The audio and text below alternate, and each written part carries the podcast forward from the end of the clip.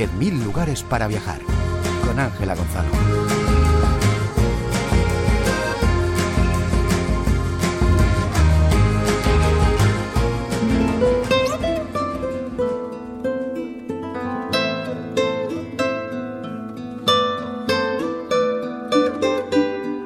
En el Museo Picasso de Málaga encontramos uno de los últimos cuadros que pintó Pablo Picasso un año antes de morir.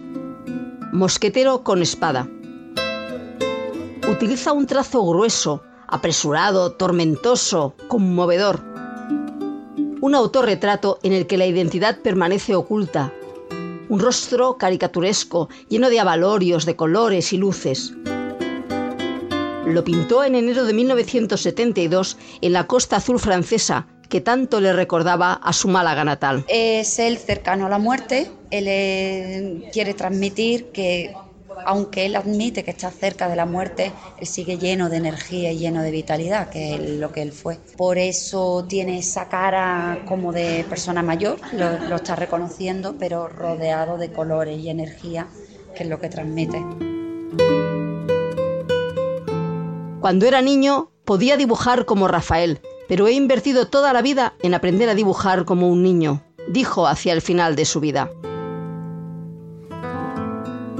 Hemos viajado a Málaga, su ciudad natal, para, curiosamente, empezar hablando de la muerte, de la que se conmemoran 50 años, porque ante ese cuadro que tanto impacta cuando lo ponemos en contexto, María Palomares nos explica que la muerte también estuvo presente a lo largo de su vida y en su obra. Él transmite más una muerte triste al principio que al final.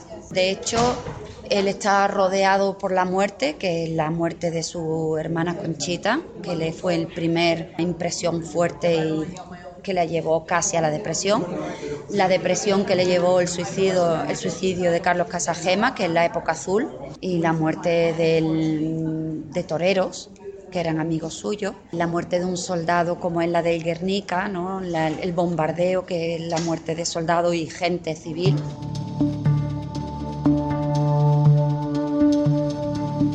Picasso vivió en una Europa convulsa, a caballo de dos guerras mundiales y la Guerra Civil Española. Su marca personal es la utilización de los colores para expresar en cada momento todo lo que vive, siempre de una forma intensa. No queremos abandonar el Museo Picasso sin volver a ver la fotografía tarjeta de presentación en la entrada de la Pinacoteca malagueña, la más visitada de la ciudad. El artista con una cierta edad, nos mira de frente, desafiante. En la foto se está presentando él tal y como es, sin ningún tipo... Él no esconde nada, él dirige al fotógrafo, yo soy este que estoy delante suya. Fue un revolucionario y esa foto coincide en el tiempo, un poco ya más maduro, en los años 20, que se convierte en el guía de la vanguardia. Es uno de los genios más importantes del arte de todos los tiempos. Su influencia se puede ver en muchas especialidades artísticas, incluida la gastronómica. Por eso, la ciudad en la que nació el artista en 1881 ha rebuscado para encontrar no solo exposiciones, sino también reinventar una gastronomía que esté a su altura. Vive la presencia y la huella de Picasso de múltiples formas. El chef Pablo Molina, del restaurante Matiz, ha preparado un postre inspirándose en la época rosa del artista en París, cuando los temas centrales de su obra eran el mundo del circo, las bailarinas o los arlequines. Crea un postre alegre y divertido. Es un postre cítrico, un postre con una capa de frambuesa muy fina y un relleno de chocolate blanco y vainilla de Madagascar, con un brote de anís que te hace como de limpiador en boca. Este restaurante, perteneciente al céntrico Hotel Molina Lario, ha presentado un menú picasiano en el que destaca este postre de un rojo intenso que va ofreciendo distintos sabores al comensal, como si estuviera descubriendo el cubismo llevado a la mesa. Cuando Picasso nació, Málaga era una ciudad donde la pérdida de sus dos actividades económicas más importantes, la siderurgia y el puerto, era ya patente en todos los ámbitos de la vida social comenzaba el declive comercial, que se movía entre la modernidad y la tradición. Pero no deja de ser una ciudad de provincias, portuaria, que empieza a notarse un declive y una crisis que afecta no solamente a España, sino al resto de Europa. Aquella Málaga, en la que solo vivió 10 años, influyó de forma definitiva en su obra, como nos explica Fernando Carmona, guía y galerista de Criptis. Él con su padre va a ir por la Alameda hasta la zona de la Malagueta y la Plaza de Toros, junto al puerto y la farola, y va a ser otro entorno clave realmente en la infancia de Picasso porque va a descubrir los toros y va a descubrir el ambiente pre-taurino y post-taurino en una corrida. En la Malagueta descubrió a personajes tan auténticos como los pescadores o jabegotes o los vendedores de pescado. A uno de estos cenacheros, como les llamaban en la ciudad, lo dibujó cuando ya empezaba a mostrar aptitudes que supieron descubrir su padre y sus amigos artistas. Él aprende con su padre, pero hay otros artistas como Rosares o de la Vega que van a formar parte del círculo del padre y ya descubren en Picasso una serie de rasgos en sus primeros dibujos absolutamente asombrosos. De la forma de encuadrar, del estudio de la luz, realmente un niño no tiene a esa edad eh, conocimientos técnicos tan potentes.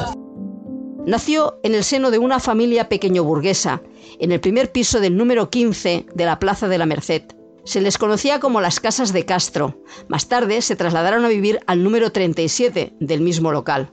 Desde su balcón veía la histórica alcazaba malagueña, y la iglesia que da nombre a una plaza que mantiene una forma similar a la que disfrutó. En la Plaza de la Merced jugaba de pequeño con su padre, su madre y sus hermanas. Málaga va a, acoger la figura de Picasso en estos nueve años prácticamente de infancia y van a marcar sin duda su trayectoria, su iconografía, sus grandes temas. Las palomas, la luz, el mar, los toros, los caballos van a conformar, como digo, un ideario realmente sensacional. En su casa natal nos recibe otra fotografía donde el artista aparece sentado, con zapatillas, absorto, como si esperara al visitante o estuviera a punto de sorprenderse por nuestra presencia. La vivienda está llena de recuerdos familiares y de obras que son un testimonio de su aprendizaje académico con su padre y de cómo él influyó en muchas de las temáticas que marcarán su obra a lo largo de casi 80 años. Los toros, el Mediterráneo y sobre todo las palomas. Su padre, profesor de pintura, los pintaba para sus clientes de la alta burguesía. Tanta influencia tenían estos animales en su subconsciente que incluso la menor de sus hijos se llama Paloma. Ella y algún nieto del pintor, cuando acuden a la ciudad, se acercan siempre hasta el Pimpi, un restaurante histórico lugar de tertulias como nos explica la guía cultural María Palomares. En algunos de sus barriles, acumulados en las paredes del local, está estampada la firma de algunos familiares del pintor. En este lugar tenemos los barriles que en un principio contenían vino, pero ya se ha convertido en brandy. Normalmente cuando viene alguien famoso que suele firmar en los barriles, en esa parte tenemos lo más emblemático como es la familia de Picasso, que esa es la mesa de los Picasso.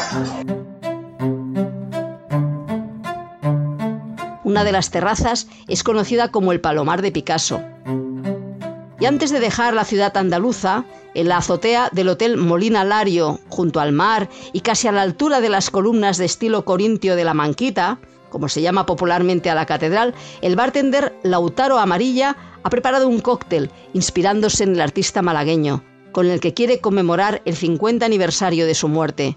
Un cóctel con notas muy picasianas. Picasso ya se sabe que en una de sus épocas utilizaba muchos colores, en especial el negro, el amarillo, el verde y el rojo, y en este caso hemos saborizado diferentes sales que potencian diferentes partes del cóctel. Pablo Picasso solo vivió sus primeros 10 años de vida en la ciudad, pero le dejó una huella imborrable. Sacaba de su chistera, de su cabeza, digámosla como un mago, una chistera, todo su recorrido hasta eh, transmitir mucho con pocas cosas. El viejo mago, por ejemplo, haciendo pocas líneas. Málaga tampoco quiere perderse la oportunidad de revivir aquellos primeros años que inspiraron a uno de los genios universales del arte.